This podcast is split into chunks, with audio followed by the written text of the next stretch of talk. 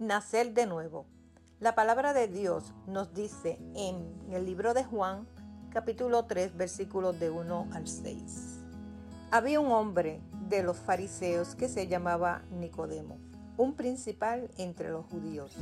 Este vino a Jesús de noche y le dijo, Rabí, sabemos que has venido de Dios como maestro, porque nadie puede hacer estas señales que tú haces si no está Dios con él. Respondió Jesús y le dijo, de cierto, de cierto te digo, que el que no naciere de nuevo no puede ver el reino de Dios. Nicodemo le dijo, ¿cómo puede un hombre nacer siendo viejo?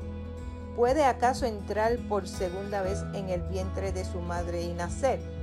Respondió Jesús, de cierto, de cierto te digo, que el que no naciere de agua y del Espíritu no puede entrar en el reino de Dios. Lo que es nacido de la carne, carne es. Y lo que es nacido del Espíritu, Espíritu es. Amén.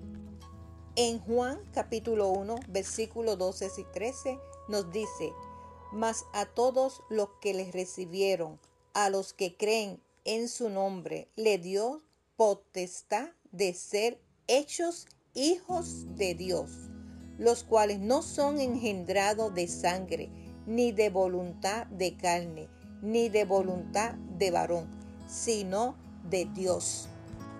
Segunda de Corintios, capítulo 5, versículo 17, nos dice, de modo que si alguno está en Cristo, nueva criatura es. Las cosas viejas pasaron, he aquí todas son hechas nuevas. Amén nacer de nuevo espiritualmente es creer en Cristo, aceptarle como Señor y Salvador de nuestras vidas y todo será hecho nuevo. Amén. Bendecidos.